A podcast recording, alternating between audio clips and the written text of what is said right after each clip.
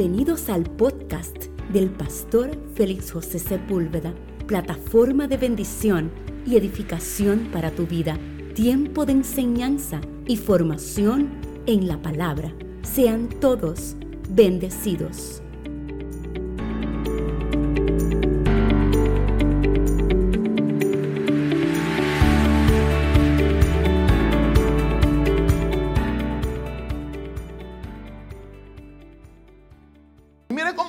El Salmo 25, los versos 12 al 15. Dice, en nombre del Padre, del Hijo y del Espíritu Santo. La iglesia dice, ¿quién es el hombre que teme a Jehová? Él le enseñará el camino que ha de escoger. Gozará él de bienestar y su descendencia heredará la tierra. La comunión íntima con Jehová es con los que le temen y a ellos hará conocer su pacto. Mis ojos están siempre hacia Jehová porque Él sacará mis pies de la red. Señor, te damos gracias por esta oportunidad, esta bendición que tú me permites de poder edificar el cuerpo de Cristo en esta poderosa mañana. Te pido, Señor, que cada palabra que hable, que tú has puesto en mi corazón y en mi espíritu, yo pueda transmitirla tal y como tú me la has dado para poder edificar el cuerpo, Señor amado. Y que cada, que, cada persona que reciba esta palabra la pueda atesorar, no olvidándose de ella, sino siendo hacedor de esta palabra para ponerla en obra y en práctica para que tú transformes lo que necesitamos. Señor amado, entregar a ti para que tu obra y tu eh, trabajo en nosotros sea completo. En el nombre de Cristo Jesús. Amén, amén y amén. Pueden tomar asiento. Un hombre de reino. Vamos a hablar de un, hombre de reino. Y quiero, a manera de introducción, quiero redefinir algún tipo de concepto que nosotros tenemos errados a la hora de pensar en la hombría cuando hablamos sobre el hombre. Y cuando hablamos sobre el hombre, tenemos que entender que hay una gran diferencia entre lo que es ser un macho, entre lo que es ser un hombre y entre lo que es ser un hombre bueno y lo que es un hombre de reino. Así que hay cuatro diferentes categorías entre lo que nosotros podemos llamar comúnmente lo que hablamos sobre el hombre. Conocemos al hombre como macho. ¿Alguien conoce a un hombre como macho? El hombre como macho es alguien que desde su propio criterio, de su propio pensamiento, Escuche bien y entienda esto, porque un macho es conocido como una persona que culturalmente hace lo que la mayoría de los hombres en la cultura hacen para hacerle entender a todo el mundo que ellos están fashion en el momento, en la cultura en la que viven. Es por esto que usted escuchará comúnmente en los trabajos, en las actividades donde se reúnen hombres, hablar fácilmente a un hombre de cuántas mujeres tiene o cuántas mujeres ha tenido y qué ha hecho con cada una de ellas, porque ante la cultura eso está cool, eso está bien, eso es un macho, eso es lo que necesita la cultura, pero un macho no es lo mismo que un hombre de reino, aunque tampoco un hombre es lo mismo que un hombre de reino. Porque cuando hablamos de hombre, le dije macho, cuando hablamos de hombre, es quien fisiológicamente eh, eh, lo que la ciencia ha determinado un varón, aunque no necesariamente esté ejerciendo la función de él en la tierra. Escuche bien, porque esto es importante. Nadie nace entre medio de hombre y mujer, o todos nacen hombres o todos nacen mujeres. Esa es ciencia 101, eso es Biblia, lo que Dios ha hecho y lo que Dios está haciendo y lo que Dios creó. No hay nada between, no hay nada en el medio. Eres hombre o eres mujer, fisiológicamente hablando. Ahora, hay gente que son hombres que han adoptado una cultura incorrecta ante el diseño que fueron creados. Por eso, un ser hombre no determina que nosotros estamos en la función correcta, haciendo lo correcto, delegado por la palabra de Dios. Tenemos el tercer tipo de hombre en la cultura. Tenemos a un hombre que se llama el hombre bueno. Y el hombre bueno es quien ha sido inculcado, educado desde su niñez con algunos valores. Y dentro de su capacidad y dentro de sus criterios, no hace lo que el macho hace, sino que él le lleva la contraria al macho. Porque él dice, no, yo no tengo que hacer lo que la cultura dice porque en mi casa me enseñaron valores. El problema de ser un hombre bueno es que el hombre bueno, aunque se comporta de manera diferente, aunque no es normal como los demás que la cultura ha determinado, no tiene el sentido correcto de dirección de vida. El hombre bueno se comporta de una manera diferente, pero no ha conocido el estándar de Dios para la vida de él. Escúchame bien, porque el mayor problema que han tenido las mujeres hasta este tiempo es que buscan la mayoría un hombre bueno, pero no un hombre de reino. Entonces hay una gran diferencia entre ser un hombre de reino y ser un hombre bueno. Hay muchas mujeres que dicen, el esposo mío es buenísimo. Hay otras que ni siquiera pueden decir eso. Pero hay mujeres que se enamoran de hombres buenos porque tienen valores, porque vienen de buena familia, porque están acomodados económicamente, porque han estudiado y le pueden dar un estándar de vida bueno, pero no cumplen con los requisitos del cielo, porque los estándares del cielo no son los estándares terrenales, los estándares del cielo son más altos que cualquier estándar que cualquier cultura te puede ofrecer.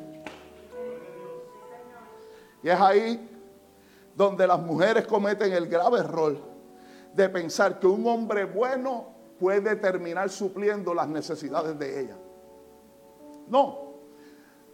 Tenemos al cuarto tipo de hombre, que es el que vamos a hablar durante estos cuatro domingos. El que conocemos como un hombre de reino. Y un hombre de reino, un hombre de Dios, es aquel que modela en la tierra la cultura del cielo. Modela en la tierra la cultura del cielo.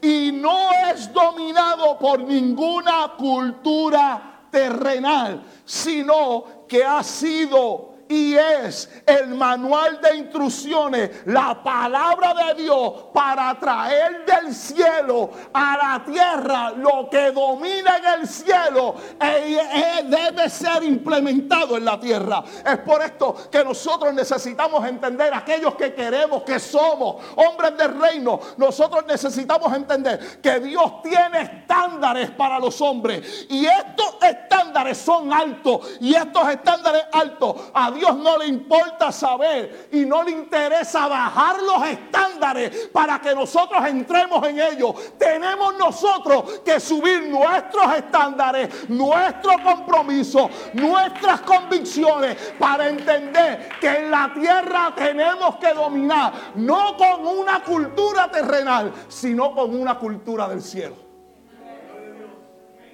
Y es por eso que si nosotros no subimos nuestros estándares, no tenemos compromiso de vida con Cristo. Mira, amado, el mayor problema que tienen los hombres, incluso aquellos hombres buenos que visitan la iglesia, es la falta de comprometerse con los estándares de Dios. No hay nadie diciendo amén.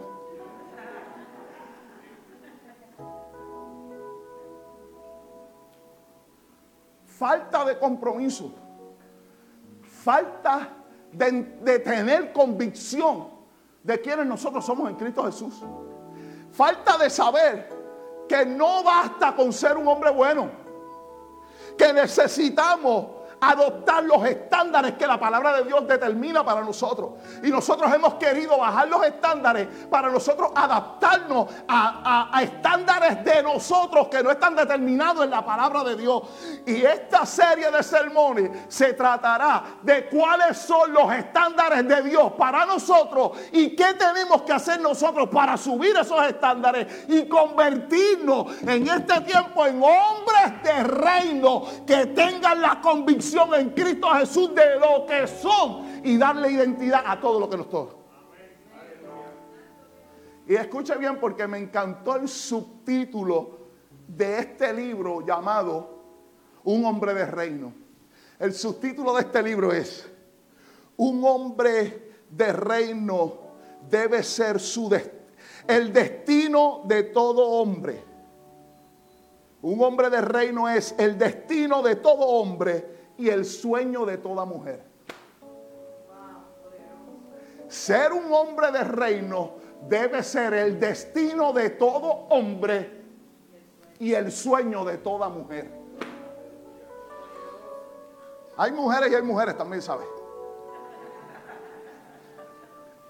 Hay mujeres que no les interesan ni siquiera los hombres buenos, ni siquiera los hombres de reino. Hay un, hay un doctor llamado Mike Monroe que él usa una frase que a mí me encanta y le dice a los hombres, hombre, hay mujeres que le gustan los hombres malos y un hombre de Dios no va a cambiar eso.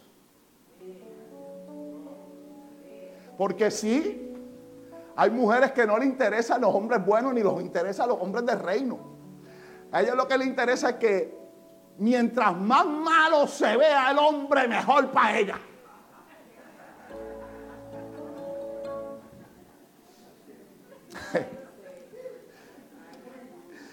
Pero con este, hay algunas mujeres diciendo, van a hablar de las mujeres o de los hombres, ¿qué pasa? Es decir, que todo, es decir, que todo hombre debe anhelar ser un hombre de reino. Y toda mujer debe soñar con tener un hombre de reino. Y mire, amado, le, le decía a la pastora, eh, porque no prediqué por un mes en la iglesia, pero prediqué todos los días a ella. Le, decía a la pastora, pastora, mira, quiero ser bien bíblico como siempre, pero quiero ser bien práctico para que esta serie pueda, pueda hacernos entender nuestra identidad y definición en el reino de Dios. Y mire, nosotros, aquellos que nos gustan los deportes, ¿cuántos de los hombres les gustan los deportes? Hay algunos que tampoco les gusta nada de los deportes, pero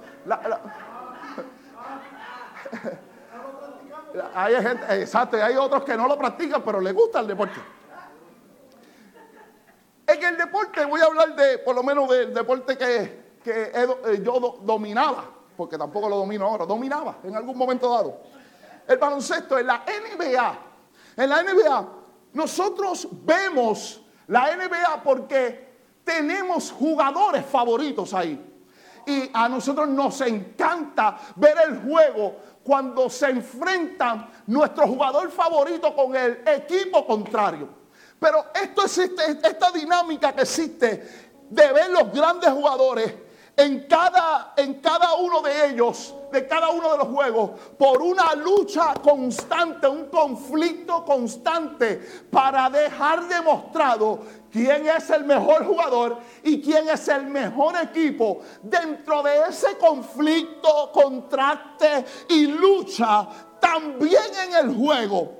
Cada jugador que entra en conflicto por ser mejor, por vencer a su adversario, pero dentro de esa cancha de la NBA también hay tres hombres que son parte de ese, eh, eh, de ese juego. Y estos tres hombres que son parte de ese juego, no, mira, escúchame, no son vistos de la misma manera que se ven a los jugadores. Ellos corren la cancha como los jugadores. En muchas ocasiones toman el balón como los jugadores en sus manos. Están el tiempo completo en la cancha sin ser sustituidos. Pero ellos no son vistos de la misma manera. Porque aunque están en el juego, en la cancha, se visten de manera diferente. Y estos son los árbitros. Y yo nunca, dentro del juego, había pensado la importancia y la perspectiva que nosotros debemos darle a esos tres sujetos. Es interesante cómo puedo enlazar el trabajo que hacen los árbitros con relación al conflicto que se genera para implantar lo que los jugadores no pueden hacer. Me refiero, usted puede ser el mejor jugador, pero usted tiene que someterse a las reglas. Usted puede ser el mayor que está en el conflicto con todos sus objetivos ganos. Pero hay dentro de esa cancha tres referees que le están diciendo a usted, no puedes hacer esto, tienes que hacer esto y esto no es válido para hacer. Y escucha bien, esos tres que están en ese conflicto, esos tres que están ahí, no son dominados ni por los jugadores ni por el equipo, sino que hay algo mayor que el equipo y mayor que los jugadores que están avalados por él. Ellos están avalados por la liga. La liga le está diciendo a los referees, ustedes son los que mandan ahí. Ustedes son los que ponen control.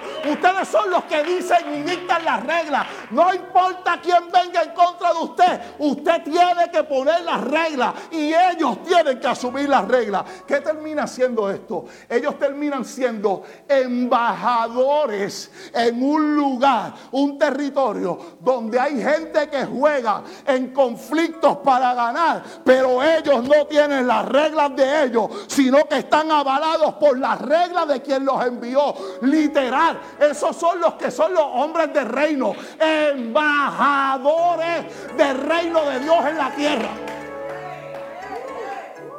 No sé si entendió el concepto.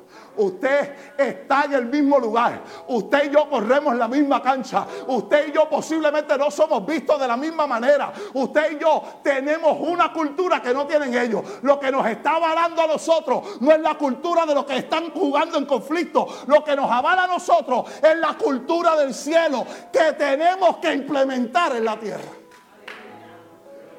Lo mejor para esto es ver cómo funcionan las embajadas. Las embajadas están en lugares diferentes, avalados por el país que los, que los envía. Es interesante, porque usted necesita entender esto. Hace algún tiempito, no voy para allá, bendito COVID que se metió en el medio. Pero ¿cuántos han tomado un buen crucero?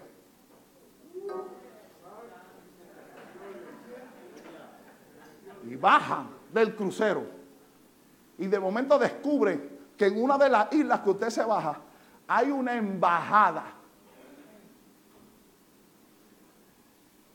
del país de origen en ese lugar.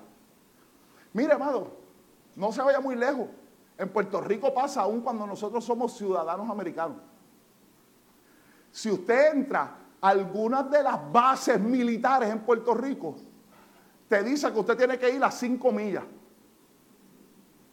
No hay ley, no hay ley puertorriqueña en Puerto Rico que se vaya en contra de la embajada que pertenece al país, porque en ese país, en, ese país, que envía esa embajada, todo lo que sucede en esa embajada tiene que ir acorde con las leyes de la embajada del país que lo envía.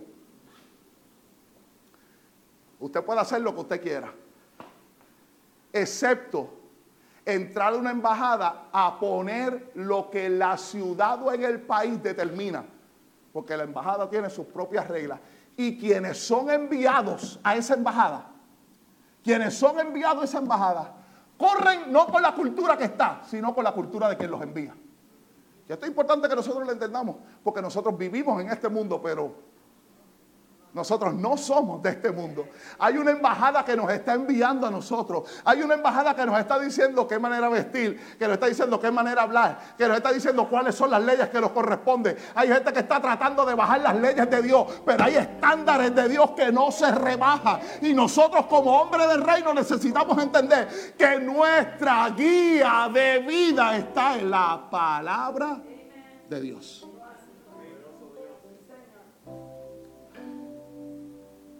Pero escuche bien, porque aquí puede malinterpretarse.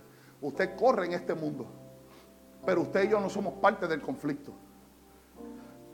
Usted y yo estamos para resolver el conflicto, no para ser parte de él. Por eso no podemos enredarnos en esto. Por, por eso, amado, quien no conoce lo que es ser un hombre de reino, escucha bien lo que sucede. Cuando alguien no conoce su identidad como hombre de reino, termina, termina un hombre que no conoce su identidad de reino, termina dañando a su familia.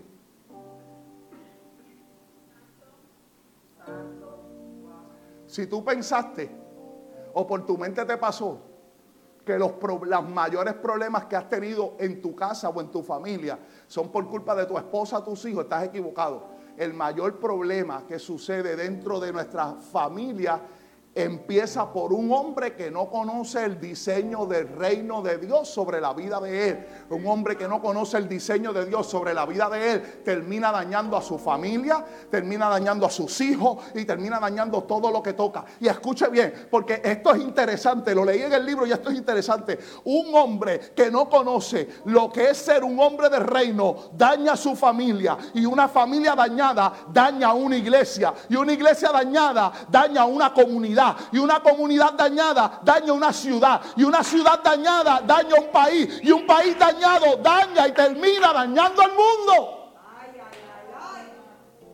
Entonces, para resolver el problema que nosotros necesitamos en el mundo entero, no podemos comenzar con el mundo, tenemos que comenzar con el hombre.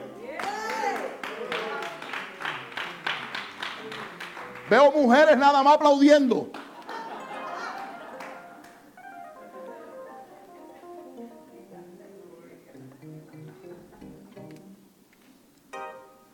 Entonces, si es así, a la inversa sería, para que nosotros tengamos un mundo lleno de la cultura del reino, necesitamos un país de reino. Y para, para, necesitar, para tener un país de reino, necesitamos una ciudad de reino. Y para tener una ciudad de reino, necesitamos una comunidad de reino. Y para, para tener una comunidad de reino, necesitamos una iglesia de reino. Y para tener una iglesia de reino, necesitamos una familia de reino. Y para tener una familia de reino, necesitamos un hombre de reino.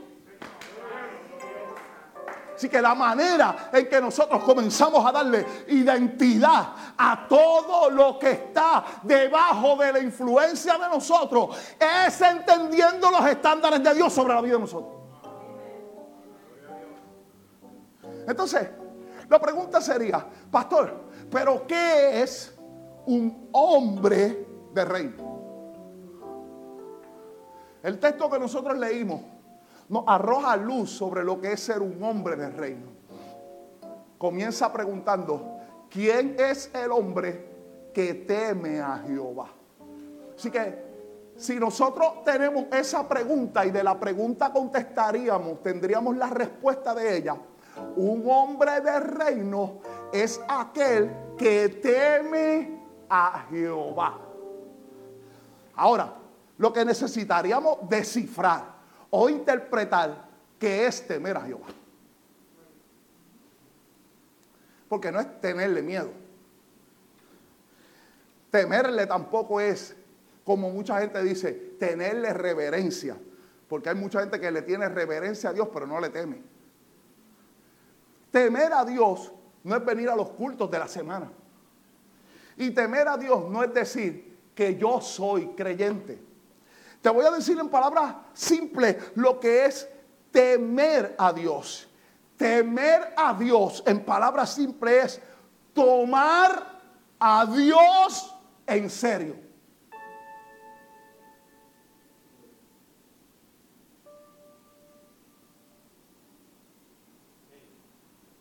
Y escúchame bien, porque ahora viene lo duro de esto. Lo duro de esto es que nosotros tenemos muchos hombres, incluso que visitan la iglesia todos los domingos, que no toman a Dios en serio.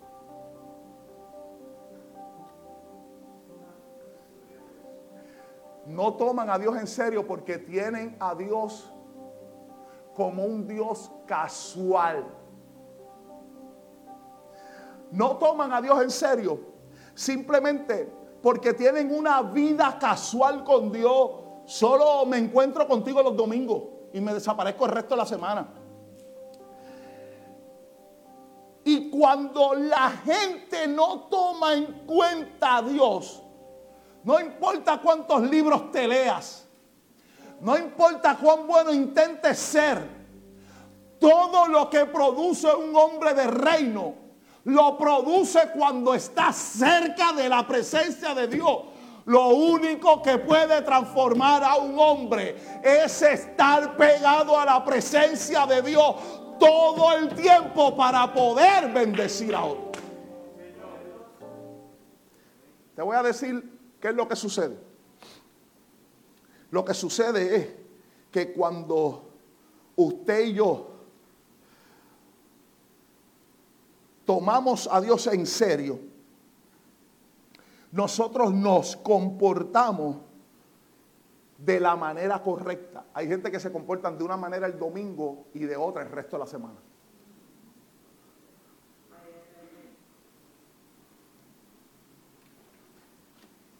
Y muchos de los que no, no, y muchos de los que no, la mayoría de los que de los hombres que no temen a Dios o que no que no se comportan de esa manera o que no le toman en serio, la mayoría de ellos siempre tienden a tener camuflajes en su vida para tratar de impresionar a la gente y terminan nunca impresionando a Dios. Porque es fácil usted poder decir que usted es o que usted era y sacar los resumir las fotos de lo que usted tenía. La realidad del asunto es cuánto temes a Dios hoy. Tenemos una generación de hombres que vive de glorias pasadas, de lo que hicieron en algún momento de su vida, de lo que impactaron y de lo que hacía. A Dios ya no le interesa lo que tú hiciste, le interesa quién eres en Él ahora. Es el momento de retomar nuestra identidad de hombre y ejercer función como hombres de reino que son. Y le voy a decir esto, porque todo, todo el que toma a Dios en serio termina siendo impactado por su presencia. Es más, la, manera correcta de decirlo es, no hay nadie que tome a Dios en serio y no termine afectado por la presencia de Dios. Déjame decírselo, decirlo con un ejemplo. ¿Cuántos de ustedes han estado manejando el carro normal, su vehículo normalmente, y de momento, de momento, de la nada, de la nada, aparece un policía. Aparece Bambán ahí. Que usted mira por el retrovisor y la patrulla está detrás de usted. O llegó a una luz y la patrulla se le para al lado.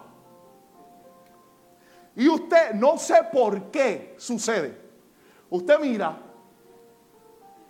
su manera de conducir cuando cambia la luz, es diferente a la que siempre ha conducido. Usted comienza a acelerar mirando las millas, mirando los letreros de la carretera, diciendo a cuántas millas debe ir. Usted se detiene antes del semáforo. Si la luz está amarilla, usted no la cruza. Usted comienza, algunos comienzan a sudar. Otros a temblar. Y aquellos que saben que aunque están corriendo bien bajo la ley, moviendo su vehículo, pero no tiene licencia o no tiene malvete, comienzan le da una taquicardia que le quiere salir el corazón por la boca. ¿Por qué sucede eso? Porque la gente termina afectada por la presencia de la autoridad.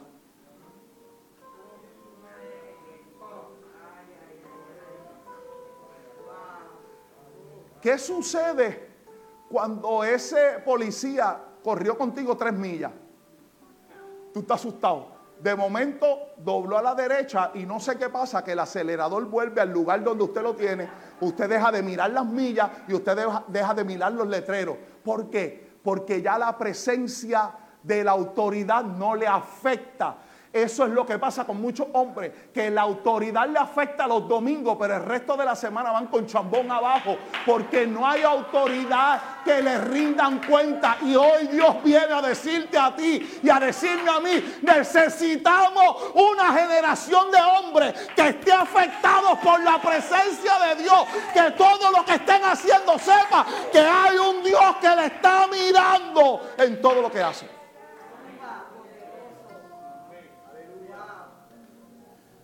Diga conmigo, necesitamos hombres afectados por la presencia de Dios. Necesitamos hombres. Si los hombres no lo quieren decir, díganlo las mujeres. Necesitamos hombres afectados por la presencia de Dios. No he visto a ni un hombre afectado por la presencia de Dios que no se le note. Todo hombre que está afectado por la presencia de Dios se le nota se le sale por los poros. Hay gente que le gusta seguir a los hombres de Dios, a los hombres de reino, porque saben que hay algo diferente. Yo no sé qué tú tienes o yo no sé qué hay. No es el perfume que usa ni las tenis que tiene. Es que la presencia de Dios te ha afectado. Y cuando la presencia de Dios te ha afectado, todo comienza a cobrar vida desde que la presencia de Dios te afecta. Adán, el primer hombre, era afectado por la presencia de Dios. ¿O no fue afectado por la presencia de Dios? Mira si Adán era afectado por la presencia de Dios, que la Biblia dice que todos los días se reunía a hablar con Dios. Una de las cosas que usted sabrá si usted ha sido afectado por la presencia de Dios, que tú tienes comunión con Él.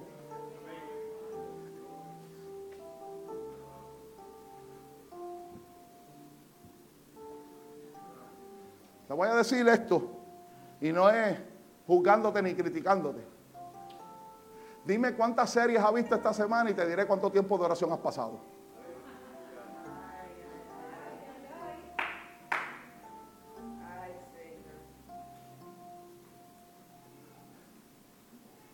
Tu vida espiritual no va a cambiar con series. Tu vida espiritual se afecta cuando tienes comunión con el Padre. Es la comunión con el Padre cuando tu vida espiritual se afecta. Es, comunión con el Padre cuando tú eres transformado por la presencia de Dios en tu vida y comienza a darle a la, a la gente que tiene de influencia todo lo que estás recibiendo de Dios para tu vida. Así que mira lo que sucede con Adán.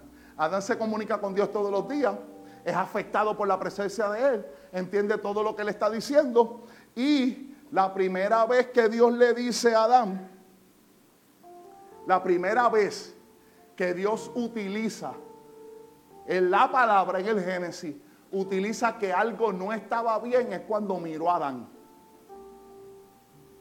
Esto es bien interesante. Porque Dios hizo todas las cosas. Todos saben que Dios hizo todo en seis días. Todos lo saben, ¿verdad? Y el séptimo día que hizo, descansó. Cada una de la palabra de Dios que habla en Génesis 1, la manera en que Dios crea las cosas, dice que Dios crea las cosas. Y una vez Él crea, termina diciendo, y vio Dios que era bueno. Y fue la tarde y la mañana del día primero. Volvió Dios a crear y termina, y vio Dios que era bueno. Hasta el sexto día. El sexto día Él crea al hombre. Le pone las manos, Él mismo al hombre. Termina creando al hombre.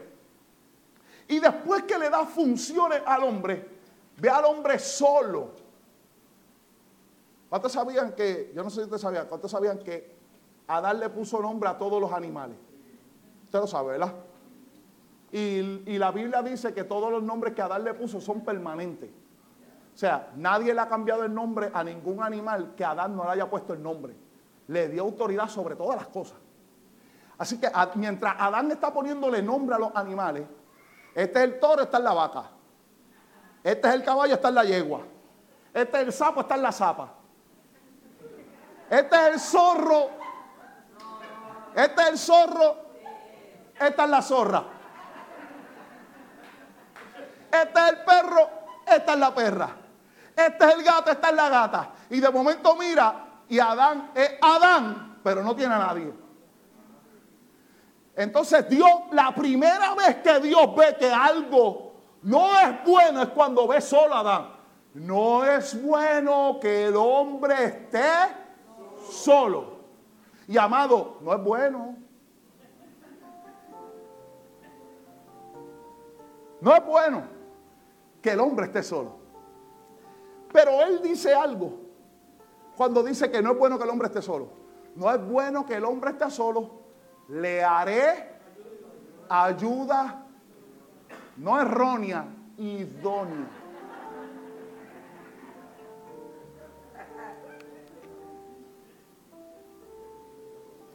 Cuando alguien me dice a mí, pastor, esa no es mi ayuda idónea, esa es la ayuda errónea, el error lo cometiste tú, que la cogiste.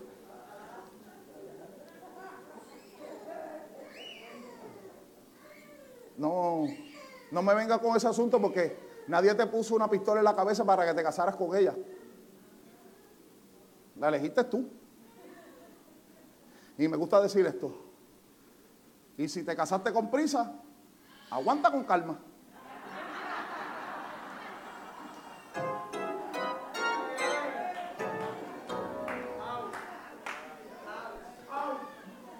En mi barrio dice, chúpate esa a lo que te mando la otra. Porque hay gente que se casa con prisa. Simplemente porque porque tiene algunos aficias en su vida. Y después descubren que en el matrimonio los aficias no lo llevan a ningún lado. Y yo vengo a decirte hoy que cuando Dios ve y dice, no es bueno que el hombre esté solo, le haré ayuda idónea, vengo a romper un estereotipo de algunas mujeres que expresan y dicen cosas que la palabra de Dios no dice. Fíjate que la Biblia dice que Él hizo ayuda idónea al hombre. Así que cuando una mujer se para a testificar y dice, Dios me dio la ayuda idónea, no es ni bíblico. Porque Dios no le da una ayuda idónea a la mujer. Dios hace de la mujer la ayuda idónea para el hombre. Mire, entienda. Porque yo sé que algunas mujeres, no, no voy a decir ese como lo que está por los, los reels por ahí, TikTok y eso, de cuando está diciendo, y, el, hombre predicando, y la mujer tiene que obedecer al hombre, y el hombre obedece a Cristo, y la mujer no puede decir nada. Quien le dice al hombre es Cristo, y es Cristo, la mujer se tiene que callar. Y la mayoría de los, de los TikTok, eh, amén, amén. Amén. Y termina el TikTok la mujer haciéndole ¡pam! Toma para que La mujer es la ayuda idónea del hombre. Usted me dirá, oh, pero que eso no. No, no, no, no, eso es Biblia.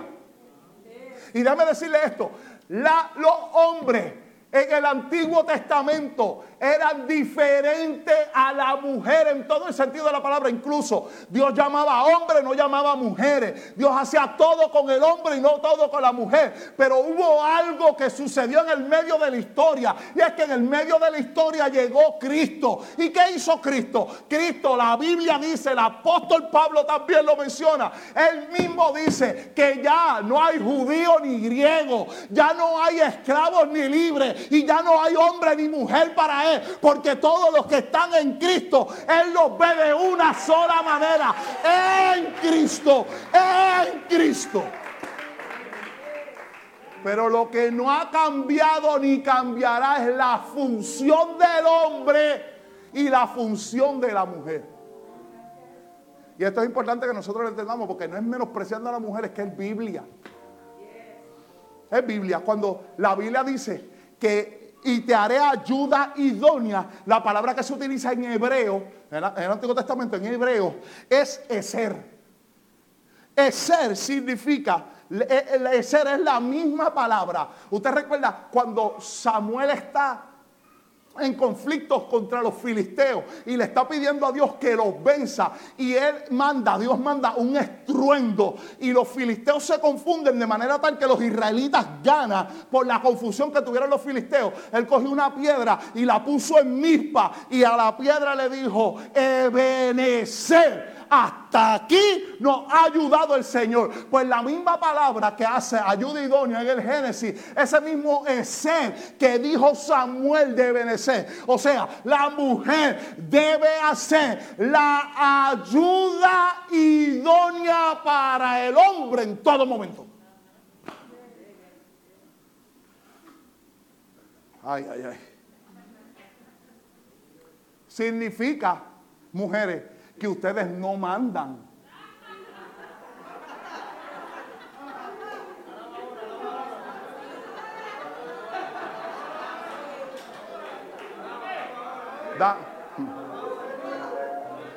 Daniel, ¿quiere que ore por ti ahora o al final?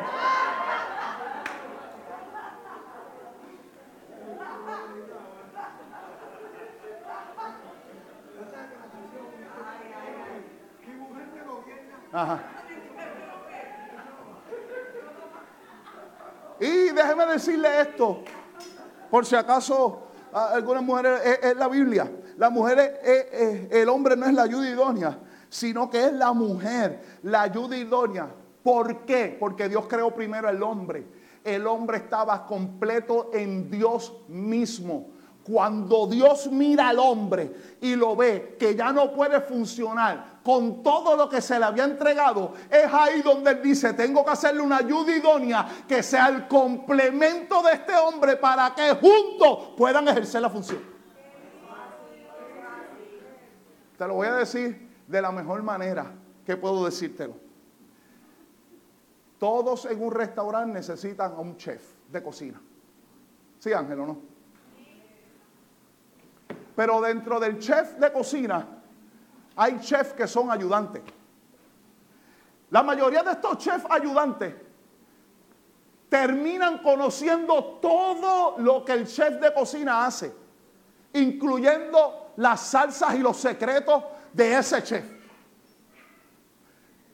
Y entonces, ¿por qué está el chef de cocina? El chef de cocina está porque en algún momento el chef el chef general, el ayudante está. Porque en algún momento el chef principal no está.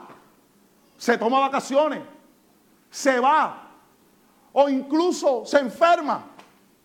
Se va a detener lo que se está haciendo. No se puede detener.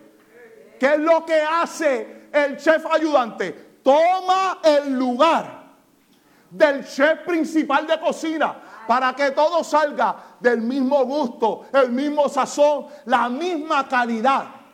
Pero el chef, el, ayudante está ahí para quedarse toda la vida. No, porque el chef de cocina tiene que regresar. Y cuando regresa, el ayudante termina haciendo su función nuevamente de ayuda, complemento a lo que se estabiliza todo. En palabras simples, el chef ayudante puede ejercer la función, pero no todo el tiempo. Eso es lo mismo que pasa en los matrimonios. En, los matrimonios, el chef de cocina, el chef de cocina es el hombre. Se supone que el hombre enseña las recetas le diga cuál es la salsa, le diga cómo se tiene que hacer el asunto, cuánto tiempo tiene que estar en la estufa, a qué fuego tiene que estar y cuánto tiempo debe sacarlo y cómo debe presentar el plato. Pero en algún momento el hombre pasa algunas situaciones en las que no está funcional completamente. Y como la ayudante que es la mujer aprendió todo lo que el chef le enseñó, ella dice tranquilo, no hay problema, yo asumo ese error y esa mujer asume el error y comienza a hacer lo mismo, la misma comida comida, la misma receta, la misma presentación. Todos salen y se alimentan de la misma manera. Pero déjame decirte esto, tiene que llegar un momento en que el hombre le diga, está bien ya, ahora me toca otra vez a mí volver a meter. El problema de algunos hombres es que han cedido la cocina completamente a la mujer y estamos teniendo hijos fuera de diseño, familias fuera de diseño, porque Dios no envió a la mujer a liderar, envió al hombre. La falta de diseño en nuestros hijos es porque a veces la mujer ha asumido un rol que no le corresponde. Es más, te voy a decir esto y le va hombres, le va a doler a los hombres y más a las mujeres. Las mujeres son las que estudian con los niños y bíblicamente es el hombre que tiene que hacer ese trabajo.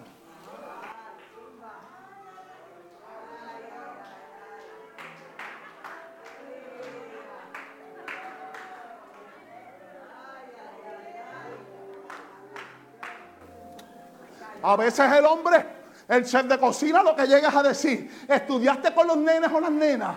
Hicieron las tareas. No es, yo reviso las libretas. No, eso no es. Eh, eh, te toca hacerlo a ti, cediendo autoridad. Y no solo cedemos autoridad, sino también cedemos seguridad de la familia.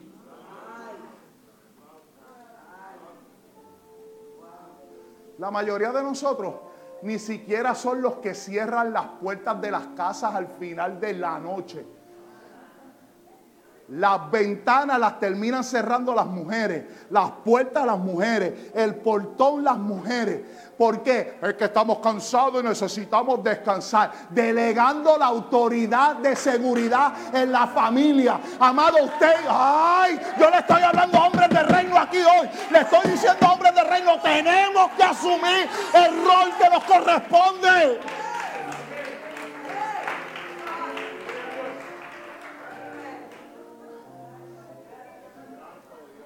La distorsión, incluyendo las finanzas. Yo voy a tener que orar por muchos hombres hoy aquí.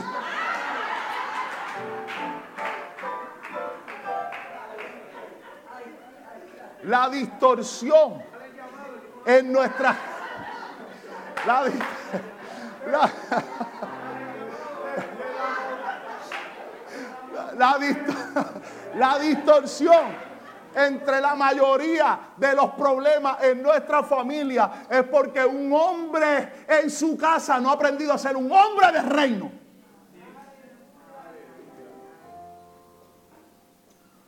Me encanta porque cuando la Biblia dice que Dios creó al hombre, lo creó a su imagen y su semejanza. Y aunque no me voy a tardar mucho en decirle esto, quiero decirle que cuando habla de imagen, habla de proyección. Proyección es esto. El hombre era el espejo en donde la gente miraba a Dios. Eso es imagen. Imagen es el hombre en la tierra. Es el espejo en donde la gente ve a Dios. Si la gente te mira y no ve a Dios, no eres imagen. Porque todo el que es imagen manifiesta al que lo creó. Pero cuando la Biblia habla de semejanza, en literal en la palabra hebrea está hablando de copia. Pero no, es, interesante porque la palabra hebrea que se utiliza para eso no es copia de copia, es copia del original.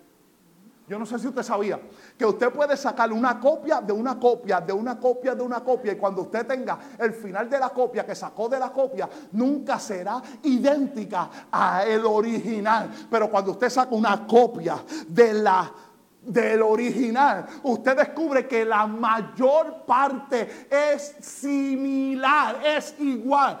Y eso era una impresión que hacía entre un barro y ponían una moneda. Y cuando sacaban la moneda, quedaba lo que se conoce como eh, el molde para que todo el que llenara eso fuera del mismo molde que el original. Cuando Dios está hablando de que nos hizo a su imagen, es el reflejo de Él. Pero cuando nos dice a su semejanza, es para que nos parezcamos al original.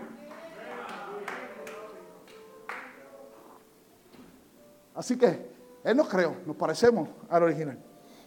Pero me encanta porque cuando la Biblia dice que Dios nos creó a su imagen y semejanza. La Biblia mira lo que dice. Eso es Génesis 1.28.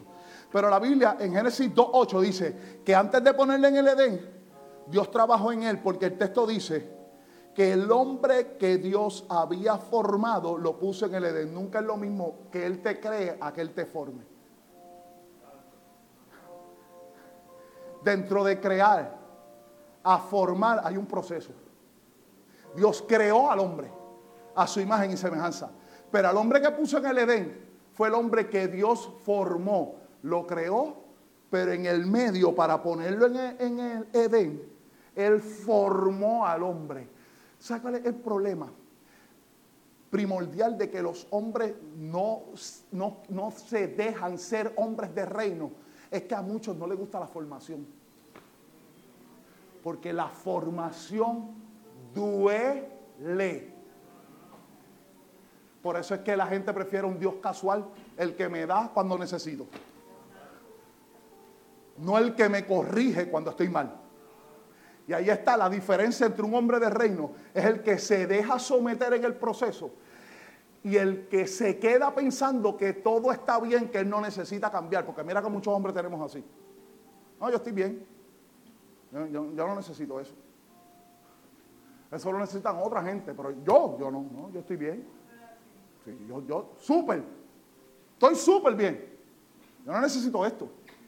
Mira, amado, la diferencia, y ayer hablábamos, en una reunión que teníamos, del centro corazón de águila, que precisamente es para los hombres, para todos los hombres que estén pasando alguna necesidad aquí, y necesitan ser hombres de reino. Tenemos el centro corazón de águila para que usted se deje formar por Dios y la gente que Dios utiliza en el centro.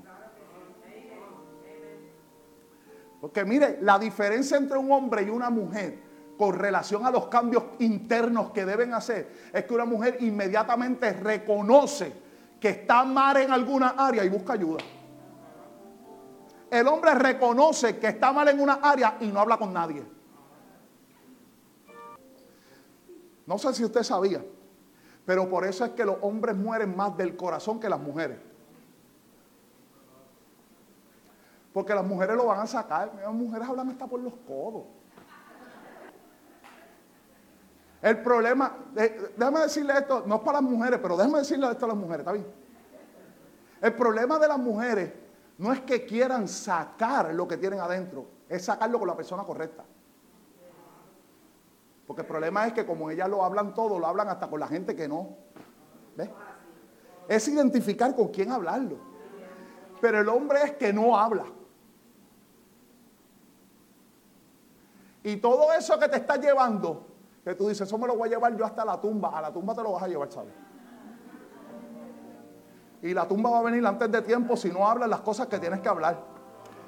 Te va, en vez de salirte sangre por los ojos, te va a reventar el corazón. Mira, amado, y no solo eso, hay algunos de nosotros que no hablan ni de los pecados que ha cometido por el mero hecho de decir, yo no voy a decir que hice eso. Y la Biblia declara y dice, mientras callé, se envejecieron mis huesos. Te estás poniendo hasta más viejo y feo por no hablar. Lo de feo es normal, lo de viejo pues.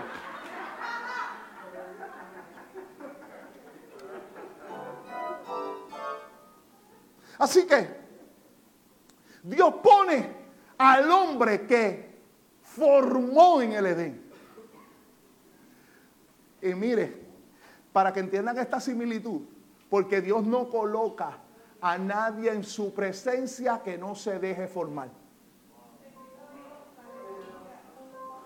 Era, te creé, pero para colocarte en este lugar te necesito formar, se formó y ahora está en el lugar en donde Dios había escogido. Y miren, me encanta porque eh, eh, el Edén tiene más de 19 significados dentro de ellos, pero hay tres que me llaman mucho la atención. Edén significa atmósfera, puerta abierta y presencia. Atmósfera, puerta abierta y presencia. ¿Qué significa esto?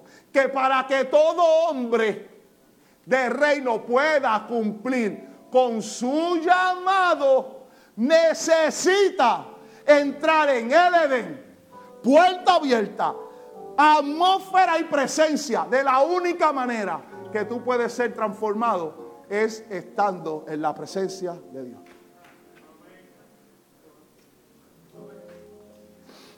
Déjeme decirle varias cosas. Deme algunos 50 minutos. ¿Qué pasó? Es que Richard llegó ahora y Richard necesita escuchar esto y Richard me hizo, dale por ahí, pastor, dale. Así que síguelo por ahí. Después que Dios coloca al hombre en el Edén, Él le da tres instrucciones al hombre. Debe decirle a los hombres solteros que están aquí que no es por culpa de Eva que usted y yo trabajamos. ¿Escuchó? Voy a volverte a repetir. Porque hay hombres que dicen, hecho por culpa de Eva es que nosotros tenemos que trabajar. No, no, la Biblia no dice eso. Porque Dios encomendó al hombre trabajo antes de la caída. Las tres instrucciones que Dios le dio, una de ellas conllevaba trabajo. O sea, que el trabajo no es asunto de que Eva hizo, es asunto de que Dios dijo.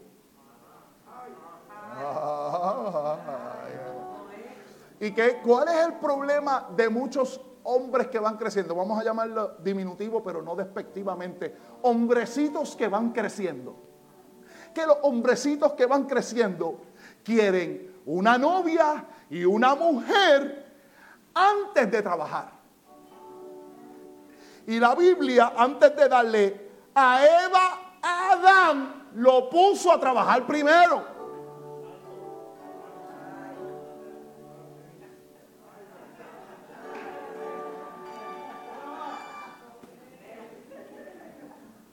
Tú quieres novia, Bebo.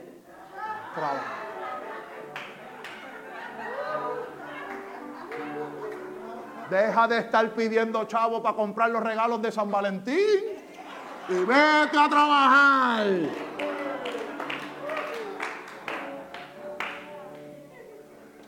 Porque es el orden que Dios dio. Mira las tres cosas que Dios le dijo. Le dijo primero al hombre, trabaja.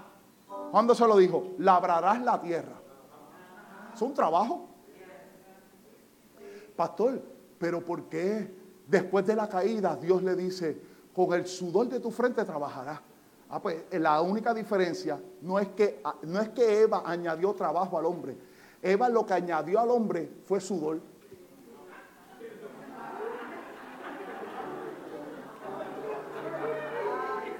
Antes de la caída, Adán labraba la tierra con el sol y no sudaba. Después de la caída, Adán estaba cogiendo un fruto y ya estaba sudado. Así que la caída no añadió trabajo, la caída añadió sudor. El trabajo fue una idea de Dios. Lo segundo que le dijo es, no solo trabaja, sino que protege. Le dijo, guarda la tierra. Esto significa que la familia que Dios nos da, tenemos que protegerla. Y déjeme explicarle esto y ah, quizás algunos dirán, aus. Proteger tu familia no es solo traer dinero.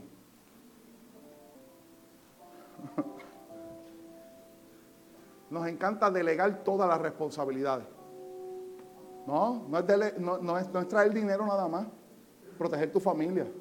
Cuando la Biblia habla de proteger tu familia, que la manera en que usted protege su familia es entendiendo el diseño de Dios en usted y como consecuencia la mujer funciona, tus hijos funcionan, tu casa funciona debajo de la influencia del hombre de reino que está en la casa.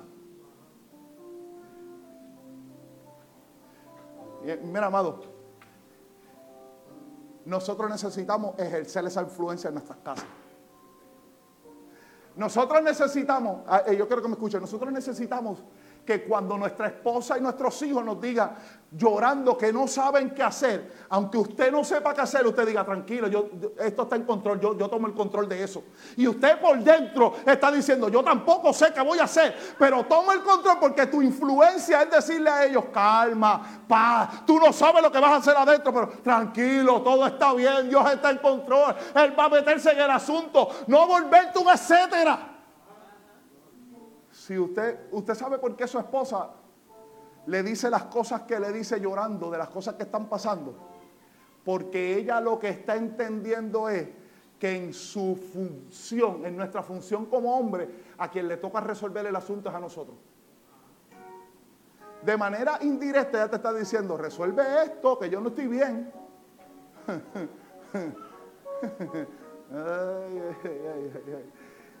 resuelve ese asunto. Yo no, yo no estoy bien. Tienes que resolver esto. Y es ahí donde nosotros tenemos que empezar a entender cuál es el rol que necesito.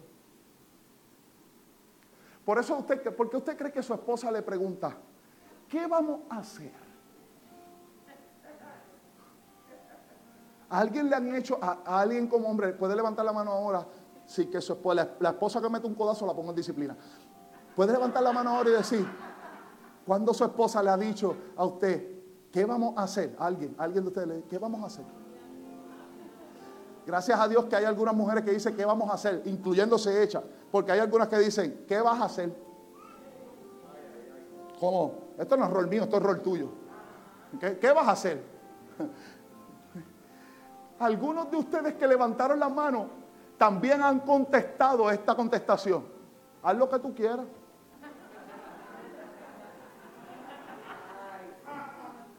No hay problema. Hay algunos que son tan espirituales que dicen, yo me someto. Haz lo que tú quieras, haz lo que tú quieras, no hay problema. Haz lo que tú quieras. ¿Usted cree que si la mujer hubiese querido hacer lo que ella quisiera, te preguntaba? No te pregunta si ella tiene que hacer lo que ella quiera, hace lo que ella quiera. Ella te está preguntando porque necesita norte, porque necesita guía, porque necesita dirección, porque necesita que usted y yo ejerzamos la función.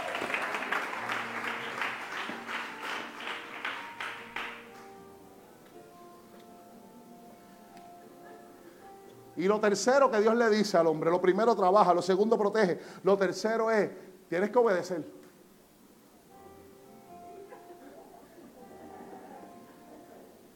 ¿Cómo obedezco? Ah, no comerás del árbol de la ciencia del bien y el mal.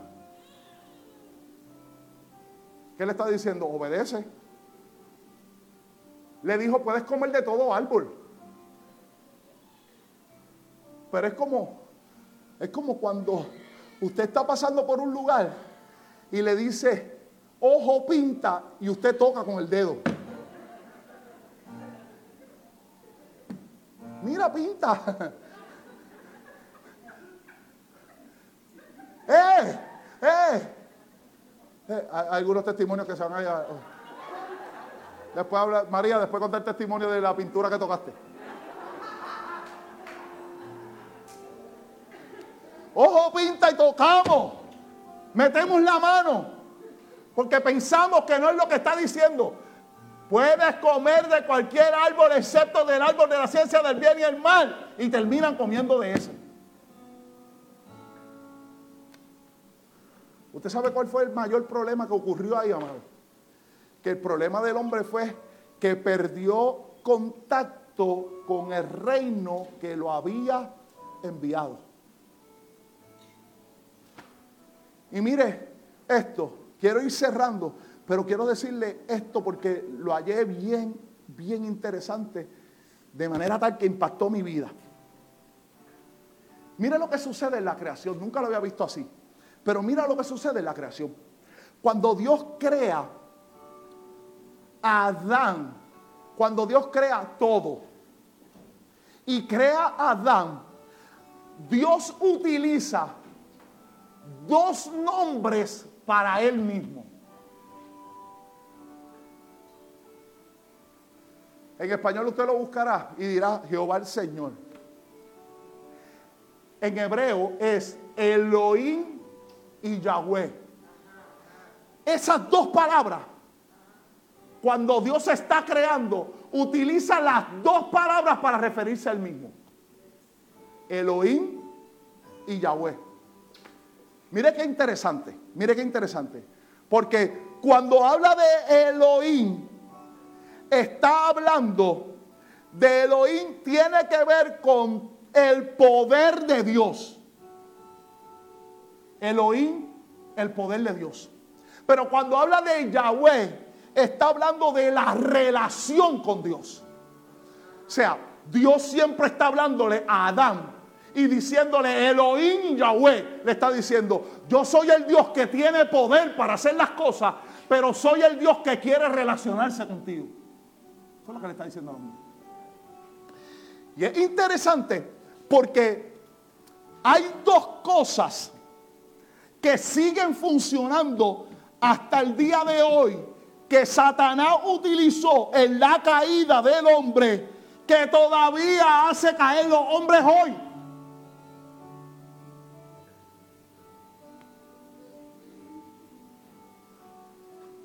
Primero, cuando Satanás se aparece en Génesis 3, usted sabe que Génesis 1 y 2 es la atmósfera de lo que Dios quería hacer con el hombre. Génesis 3 la caída. Cuando, cuando Satanás entra por medio de la serpiente en Génesis 3 a hablar con Eva,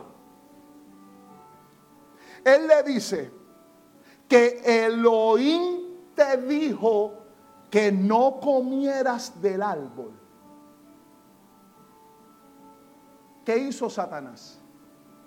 La manera en que Dios se refería o se comunicaba con ellos era por Elohim y Yahweh. Así que cuando Satanás entra en escena en el capítulo 3, él quita a Yahweh y solo deja a Elohim. Que Elohim te dijo que no podías comer del árbol de la ciencia del bien y del mal. Le dijo, no, no, no, no. Es que cuando comas de él, tú vas a ser igual a Dios. ¿Qué hizo Satanás?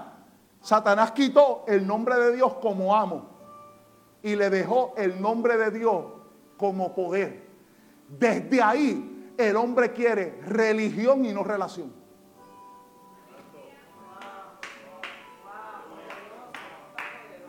Porque desde ahí la gente quiere ver a Dios como el Dios que hace las cosas en favor mío, pero no como el Dios que se relaciona conmigo y yo me relaciono con Él. Es más, el verdadero nombre de Yahweh es el amo. Nosotros queremos a un Dios que haga cosas para nosotros, pero no que sea el amo de nosotros.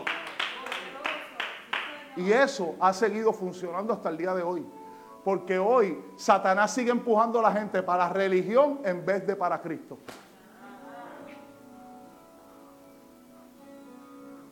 Usted no ve casualmente que la gente siempre quiere lo mejor de Dios sin entregarle a Dios.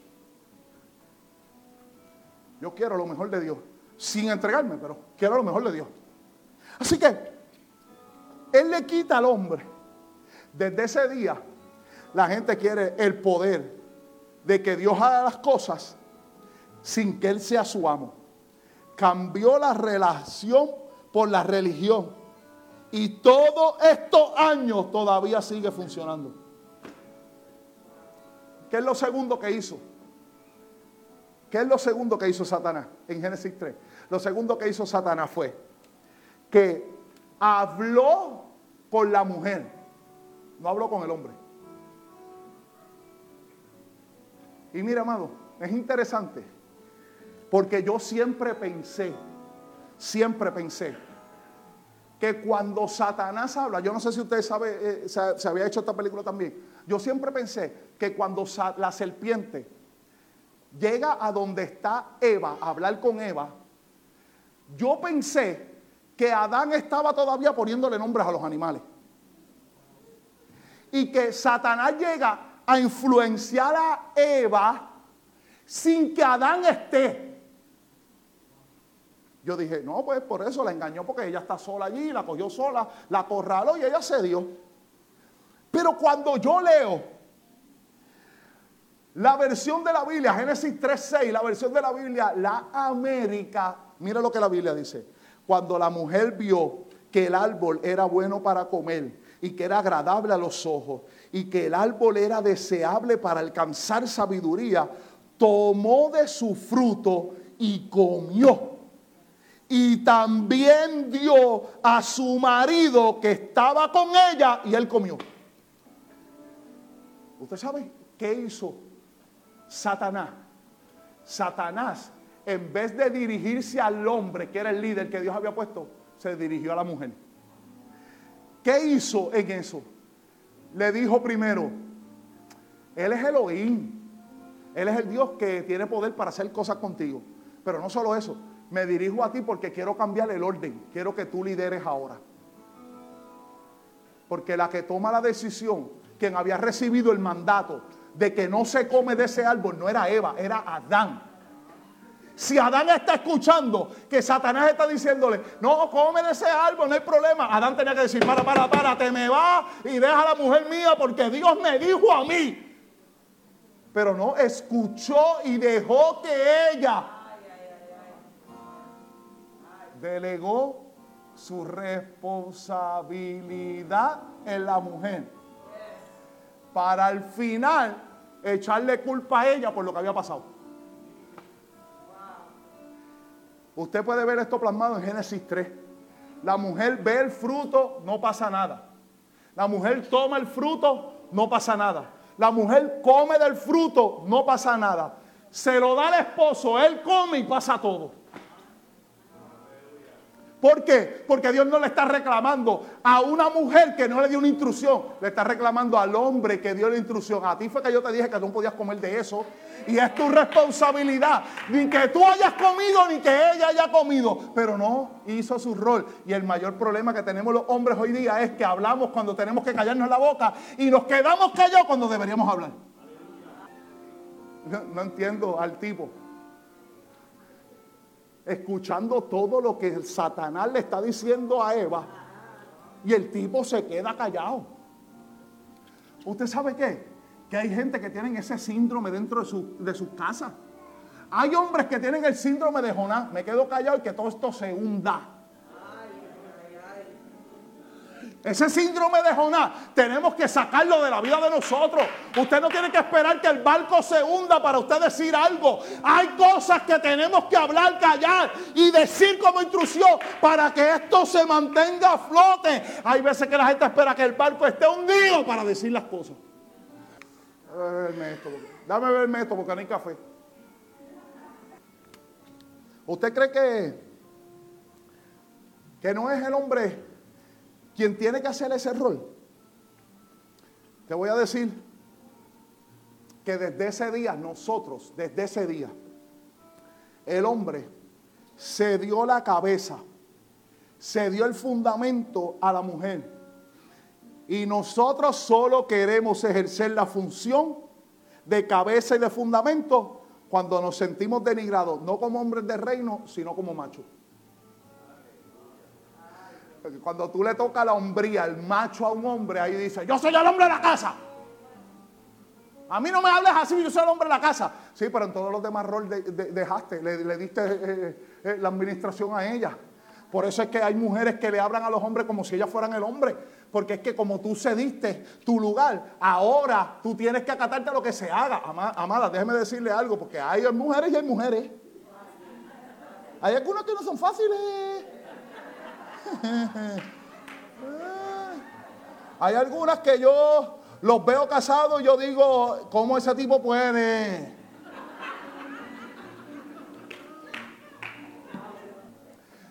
Y una de las mayores cosas que destruirá a un hombre es casarse con la mujer incorrecta.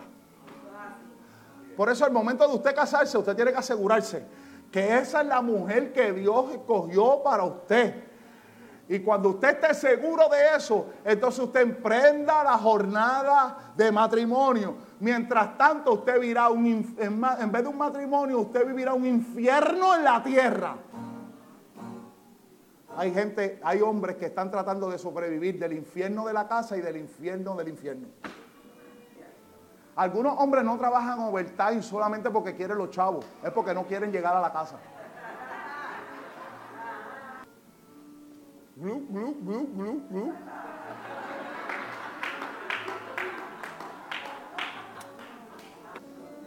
Pero es importante que sepamos que la Biblia sigue declarando que nosotros somos la cabeza. Mira cómo lo dice, 1 Corintios 11:3. Dice, pero quiero que sepáis que la cabeza de todo hombre es Cristo. Y la cabeza de la mujer es el hombre. Y la cabeza de Cristo es Dios.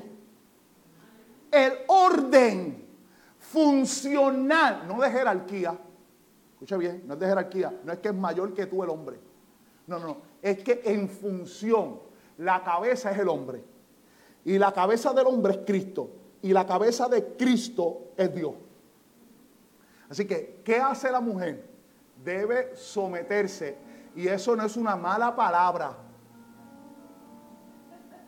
Hay algunas mujeres que creen que someterse es una mala palabra. Es una palabra bien dicha.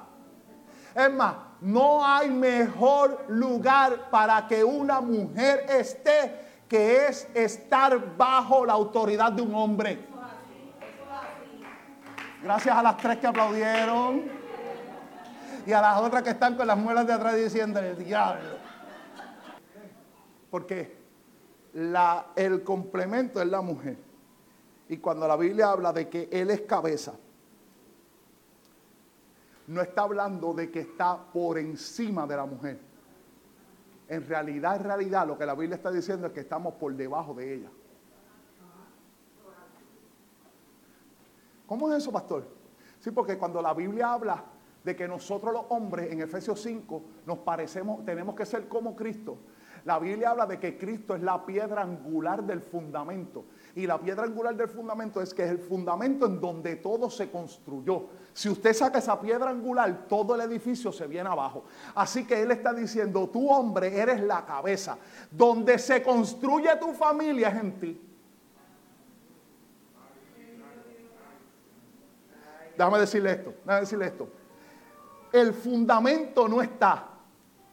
El fundamento no está para que le saquen fotos. Cuando usted va a un edificio bien grande, cuando nosotros fuimos a Chicago en el 2017, yo le saqué fotos al edificio más grande que hay, que tú te paras allí en, cristales y ves toda la ciudad desde allí. Y tú te sacas una foto allí, ese edificio grande. ¿Usted le saca foto al fundamento de eso? No, usted le saca foto al edificio. Porque el fundamento solo está para aguantar peso. Yo sé cuán, yo, yo, yo, yo sé ¿Cuánto peso aguanta usted cuando veo qué familia está edificada? Por eso a mí no me interesa hablar con un hombre que habla de él, bombos y platillos. Yo, yo siempre digo, me reúno con su esposa cinco minutos y sé si lo que éste está hablando es verdad o es mentira. Porque usted descubrirá que una familia es edificada cuando usted habla con su esposa.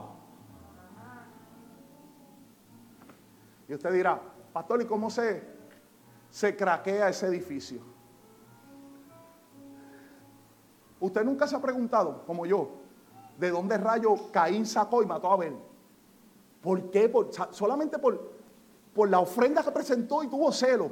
Tiene que haber algo más ahí. Claro que tiene que haber algo más.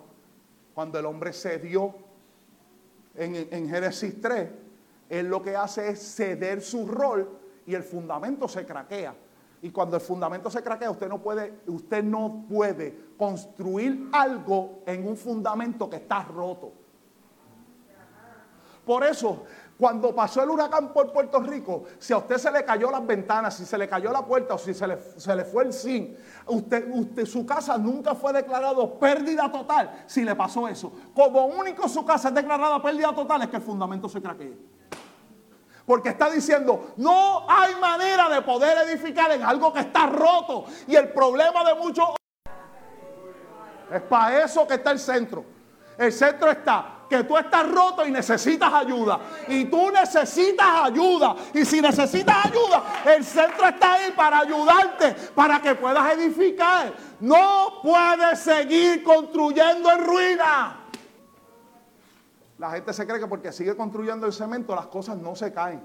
Tú puedes construir en cemento, pero está ruina tu fundamento. Tú necesitas darle mantenimiento al fundamento para que esto produzca. Déjame cerrar. Me fui mucho. Cierro con esto. Nosotros no determina que somos un hombre de reino o una mujer de reino por dónde venimos. De dónde venimos. Ayer estábamos hablando de eso. Mire, los hombres, voy a decirlo de esta manera, los hombres de 25 años en adelante ya deja de estar echándole la culpa a lo que te pasó en tu niñez.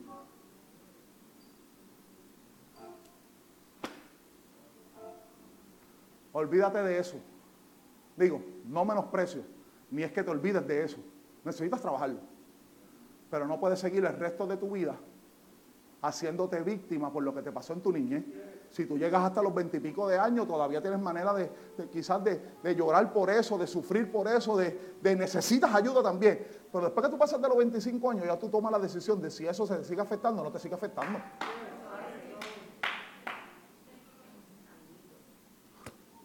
Mamá, voy a decir algo tuyo, ¿puedo?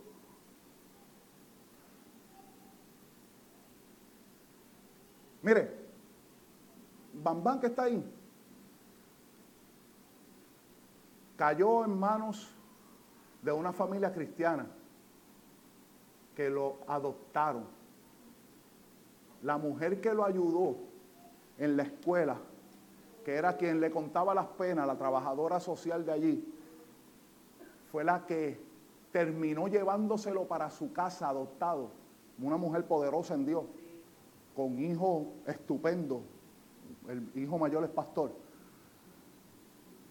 Y terminó criando a Bambam. Bambam pasó de más de 16 lugares adoptivos, uno detrás de otro, uno detrás de otro, uno detrás de otro, en donde recibió maltrato físico por gente más grande que él, y en donde tuvo la oportunidad de literal ser un bandolero en su vida. Pero Cristo llegó. Y cuando Cristo llega, todo fundamento roto comienza a reparar.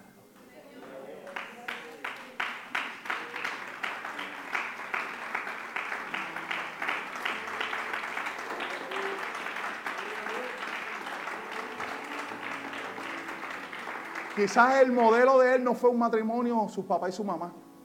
El modelo de él fue ver cosas en la calle que podían llamarle la atención. Pero él decidió. Llega un momento que tú decides si es quien tú quieres ser.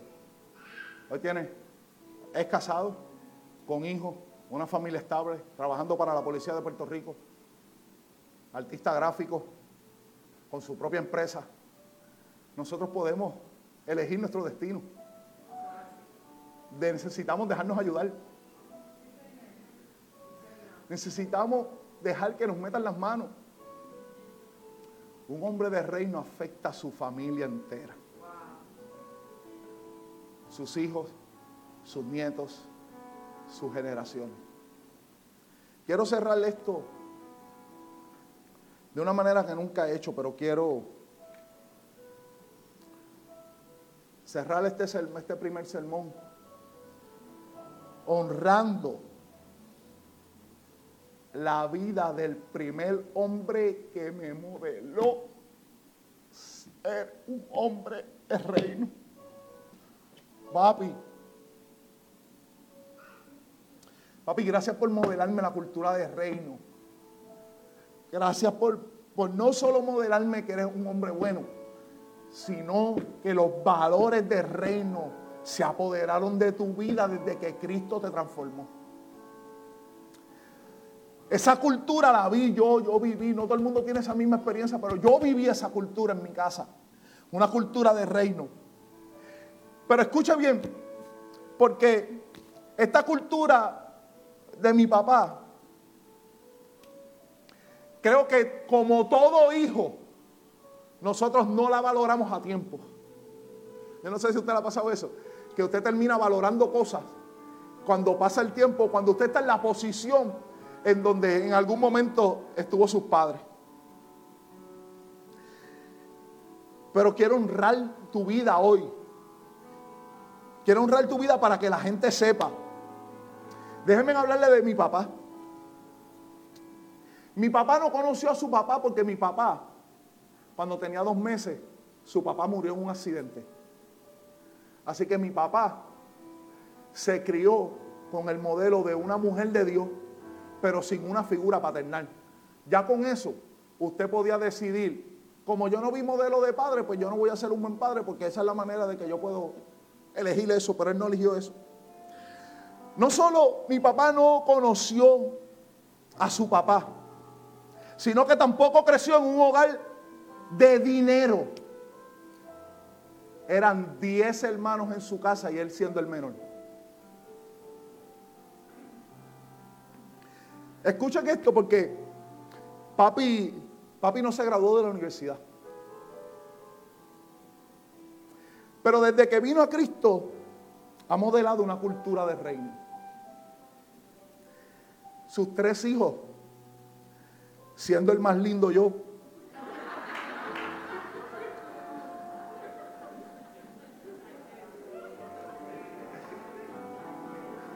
están sirviendo al Señor desde sus respectivas iglesias. Mi hermana es ministro de adoración, mi hermano sirve adorando al Señor y yo en la función de pastor. Activamente. Mi hermana se graduó de la universidad. Yo estudié estudios pastorales. Y no sé si sabían, pero en julio de este año voy a cumplir 10 años de pastorear esta congregación.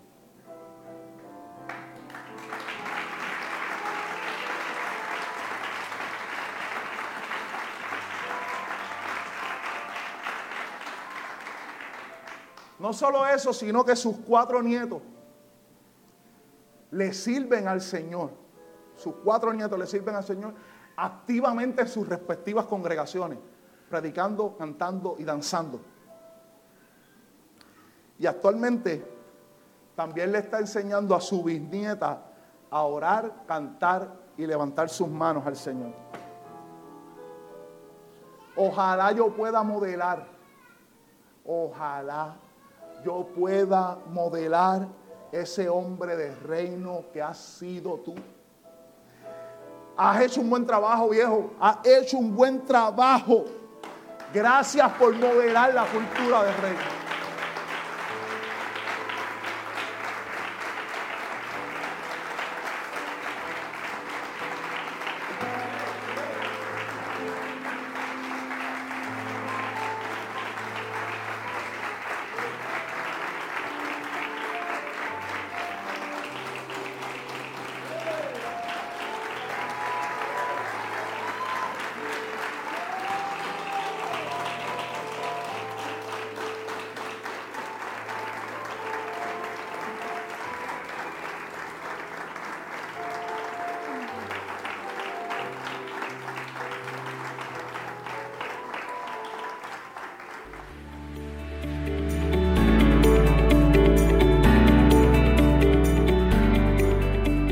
Gracias por escuchar el podcast del pastor Félix José Sepúlveda. Te invitamos a seguirlo en las distintas plataformas en sus redes sociales. Te esperamos en un nuevo episodio. Bendiciones.